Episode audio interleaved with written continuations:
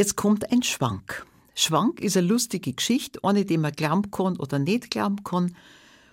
Und die geht schon gut um mit dem Titel Das dumme Weib. Da schreien schon die Ersten. Frauen sind nicht dumm. Die Geschichte heißt Das dumme Weib. Da waren einmal zwei alte Leute. Und man hat nicht recht gewusst, ist er dümmer oder ist sie dümmer. Und die haben so vor sich hingewurschtelt und so vor sich hingelebt, in ihrer alten Hütten drin.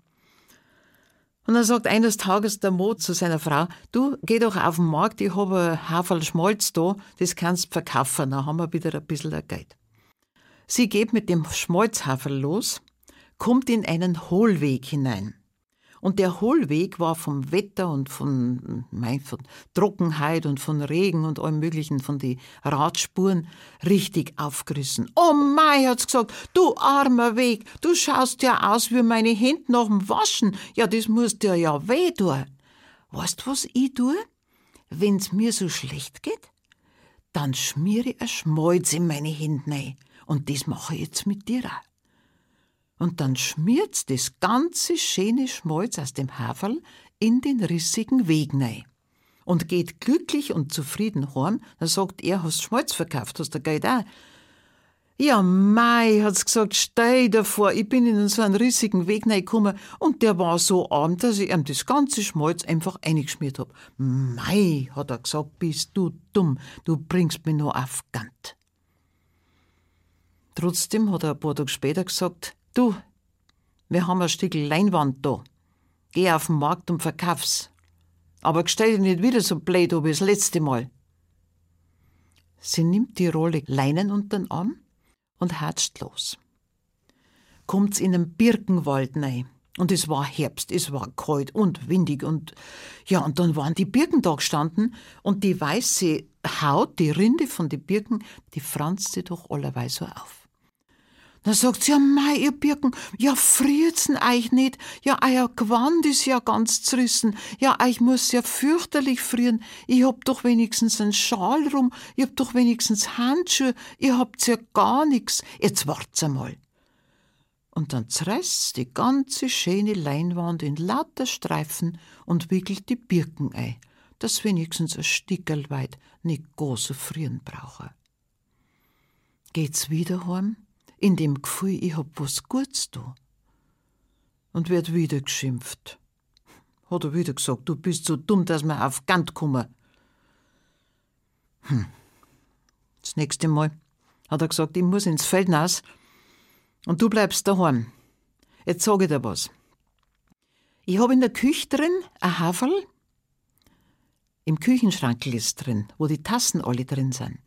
Ganz hinten ist ein blaues Haferl. Und da ist unser allerletztes Geld drin. Wenn nämlich einmal die große Not kommt, dass wir dann wenigstens ein bisschen was haben. Pass auf das blaue Haferl auf. Ich sag das. Und dann geht er nass aufs Feld und sie bleibt daheim. Es dauert gar nicht lang, kommt der alte Bettler daher Ah, gute Frau, hast nicht ein bisschen Suppen, hast nicht ein Tröpfchen Bier vielleicht oder ein bisschen Geld. Weißt, die große Not, die Truppe. Ah, was hat's gesagt? Du bist die große Not. Ja, mei, auf die warte ja schon die ganze Zeit. Da geh her, ich hab was, warte ein bisschen rennt in Küche, holt das blaue Haferl, schenkt's dem Bettler, der grinst sich natürlich eins und geht davor mit dem blauen Haferl und dem ganzen restlichen Geld und sie hockt daheim und ist froh, dass mehr aufpassen braucht.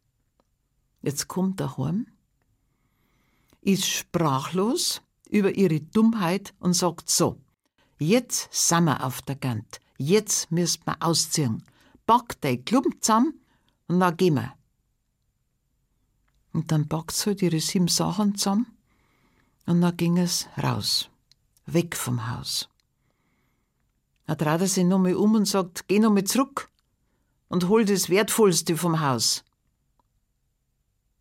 Ja, was ist jetzt das Wertvollste von einem leeren, alten, runtergeschundenen Haus? Jetzt hängt's stumm dir aus. Eine Tür braucht ein Haus, sonst ist es kein Haus.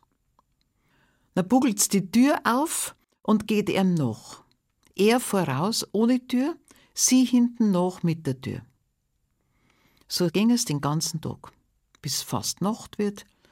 Da sagt er, du weißt was, da ist ein schöner Baum, da macht man jetzt ein Lager und schlaft man. Nein, nein, nein, nein, nein, nein, nein, hat's gesagt, da schlaft man nicht herunten, da könnten ja Räuber daherkommen. Nein, nein, da gehen wir schon auf in den Baum. Und die Tür nehmen wir auch mit. Und dann krabbeln die zwei alten Leute den Baum auf und schleppen die Türen auf und machen es da drum irgendwie fest, dann legen sie sich auf die Tür drauf und schlafen. Was sie nicht gewusst haben, dass das wirklich ein Räuberlager war. Und bei der Nacht sind die Räuber dahergekommen, haben ein riesen Feuer gemacht, haben einen Grill angesteckt und haben die ganzen Herrlichkeiten und Köstlichkeiten und, und wunderbaren, wertvollen Sachen, haben sie alle ausgebreitet, haben sie sich gegenseitig gezeigt. Mittendrin fangt sie oben an und pufft ihren Mo in Zeiten rein. Du, ich muss einmal. Um Gottes Willen, sagt er, du kannst doch jetzt nicht, du, du, du musst das aushalten. Na, kann ich nicht. Da hast mein Hut, aber pass auf, dass nichts drüber läuft. Es läuft natürlich schon was drüber. Und unten hockt ein Räuber, dem Nasen. Ah, sagt er, es wird bald morgen. Der Tau fällt schon. Da war wieder Friede. Die unten haben weiter gezecht, die oben haben weiter geschlafen. Zwei Stunden später fängt's wieder das Rutschen an. Du, ich muss noch einmal, aber noch viel fester als vorher. Bist du wahnsinnig? Jetzt wart halt einmal, bis wir da wieder runter. Nein, ich muss jetzt gleich. Da kriegt sie einen Schuh von ihm und den Auftrag, sie soll aufpassen, dass ja nichts rausfällt. Und es fällt aber wieder was raus. Und wieder dem Reiber auf die Nosen und der sagt, ach, ich glaube, es wird schon langsam Herbst, die Putzelkühe fallen schon von den Bäumen. In der Früh um fünf hat's nimmer liegen können. Dann hat's gerutscht und gewetzt und dann ist der ganze Papalatschen runtergefallen. Die ganze Tür, die zwei alten Leute, mitten ins Räuberlager rein. Die Räuber sind auseinander gespritzt in den Wald rein, sind nimmer gekommen. Und die zwei alten Leute, die haben essen können, haben trinken können. Und sie hat ins Schürzel alles neido, was nur grad erwischt hat. Und so sind sie heimgegangen, haben die Tür wieder eingehängt und haben als reiche Leid weiterhin leben können. Und jetzt frage ich Sie nochmal, ob die Frau wirklich so dumm war.